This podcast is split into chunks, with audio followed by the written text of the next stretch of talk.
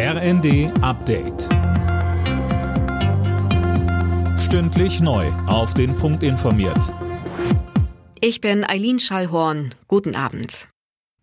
CDU und Grüne wollen es in Nordrhein-Westfalen miteinander probieren. Eine Woche nach der Landtagswahl stimmten die Landesvorstände beider Parteien für die Aufnahme von Sondierungsgesprächen.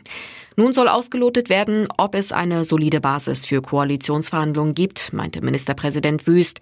Seine CDU hatte die Wahl vor einer Woche klar gewonnen. Die Grünen landeten mit einem Rekordergebnis auf Platz drei hinter der SPD. In der Ukraine wird angesichts der aktuellen Lage das Kriegsrecht für drei weitere Monate verlängert. Nicht nur im Osten des Landes gehen die Kämpfe mit aller Härte weiter.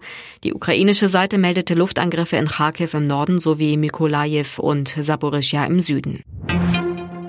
Krieg, hohe Energiekosten und Rohstoffengpässe. Die Gründe für die aktuellen hohen Preise und teils leeren Regale beim Einkaufen sind vielfältig.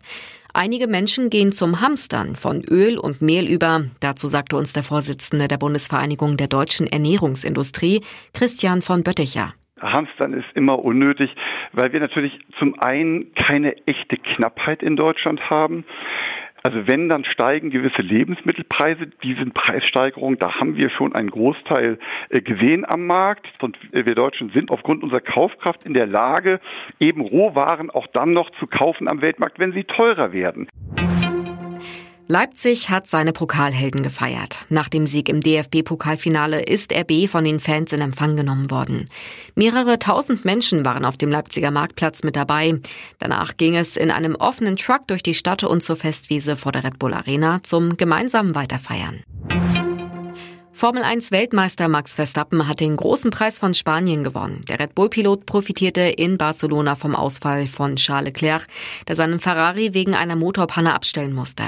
Verstappen übernimmt damit die WM-Führung. Alle Nachrichten auf rnd.de